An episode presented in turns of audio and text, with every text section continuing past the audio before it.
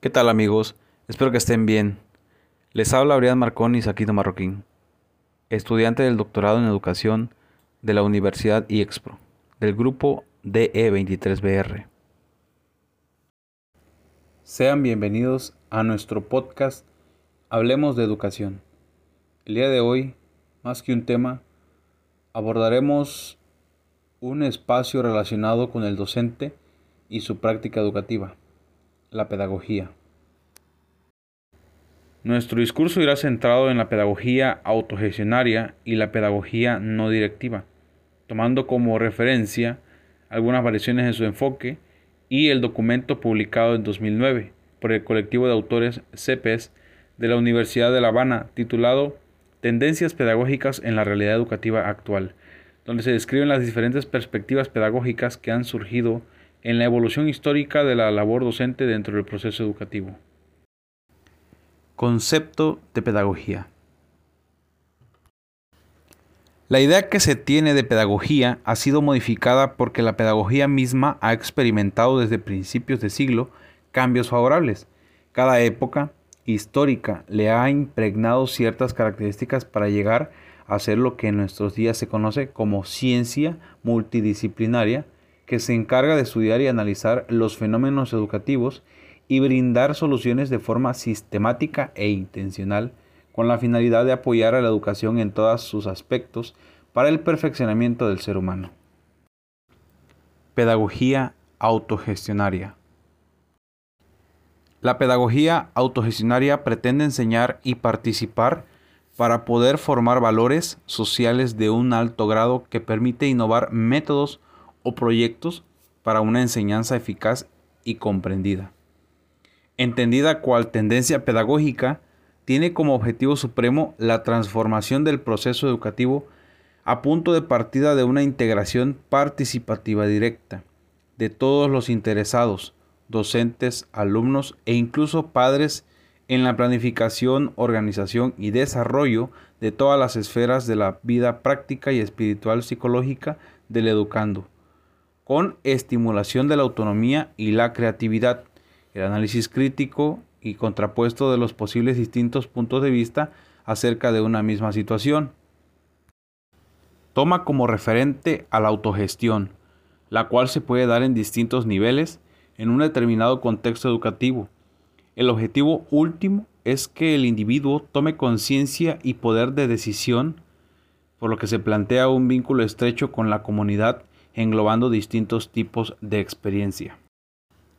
Desde el aporte de las ciencias psicológicas, encontramos la teoría de los grupos, que sugiere que las experiencias autogestionarias promueven la organización grupal del aprendizaje, mientras que la psicoterapia institucional se trata esencialmente de que los alumnos desarrollen su proceso de aprendizaje empleando métodos grupales, la participación del propio alumno en la gestión de su desarrollo cognitivo y el establecimiento de cambios en las instituciones educativas. Una de sus perspectivas se denomina pedagogía libertaria, la cual sitúa la libertad del niño como objetivo central de la educación, donde se sostiene que el saber no importa tanto como la formación de la personalidad del alumno, e innovando desde la pedagogía tradicional con nuevas concepciones como el niño, como elemento esencial de la comunidad escolar, todos toman decisiones en el seno de la comunidad escolar y la autoridad del maestro con respecto al alumno desaparece, poniendo en perspectiva la autogestión. De igual forma se encuentra la pedagogía institucional, la cual se centra en la renovación del ambiente escolar y en las funciones de los maestros. Su objetivo es que los niños aprendan haciendo y hagan pensando, este movimiento se sustenta en la sociología revolucionaria mezclada con ideologías marxistas. Pedagogía no activa. La no directividad de la enseñanza se expresa, por una parte, en el reconocimiento de la capacidad de autodeterminación del estudiante y por otra en la concepción del profesor como facilitador del aprendizaje. Es decir, enseñar en la pedagogía no directiva significa permitir que el estudiante aprenda mediante la expresión libre en función a sus necesidades en un clima afectivo favorable de comprensión, aceptación y respeto. Las condiciones para la facilitación del aprendizaje son la autenticidad, apreciación o aceptación y la compresión empática. Para posibilitar este tipo de enseñanza se mencionan algunas de las herramientas tales como el contrato como recurso flexible que da seguridad y responsabilidad al estudiante dentro de una atmósfera de libertad, la vinculación con la comunidad, la investigación, la enseñanza tutor-estudiante, los grupos de encuentro, la autoevaluación, entre otras. Las limitantes de esta tendencia radican en la sobrevaloración del carácter no directivo, el tiempo como factor importante. Recapitulación. La pedagogía autogestionaria es un movimiento que busca transformar la educación a través de la participación directa de todos sus miembros. A perspectiva de la labor docente que se lleva a cabo en el aula, siempre se busca la generación de espacios o ambientes de aprendizaje que no necesariamente se llevan a cabo dentro del aula. Estas, estos espacios, estas situaciones de aprendizaje suelen surgir a través de la gestión dirigida. Sin embargo, el papel que el alumno y el docente juegan en este rol son activos, es decir, ninguno es más, ninguno es menos. Sin embargo, dentro de la pedagogía no directiva, existe también eh, situaciones que se pueden contraponer a los objetivos buscados o perseguidos desde la labor docente.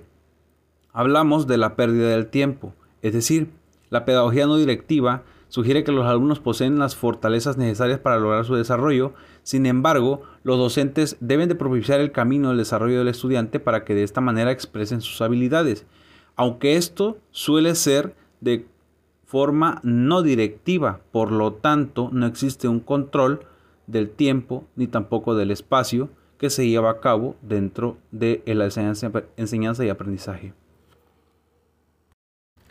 Ciertamente, la pedagogía no directiva es muy importante, ya que nos ayuda a desarrollar las potencialidades de los sujetos y mediante este podcast hemos aprendido cuáles son las diferencias entre estas perspectivas pedagógicas. De esta manera, finalizamos este episodio con un tema interesante, el cual, como docentes, debemos tomar muy en cuenta dentro de nuestros procesos de formación inicial y continua. Conocer la evolución de la epistemología pedagógica sugiere una tarea y un compromiso para con el proceso educativo y la labor docente que desempeñamos en el aula. Un gusto haber estado con ustedes.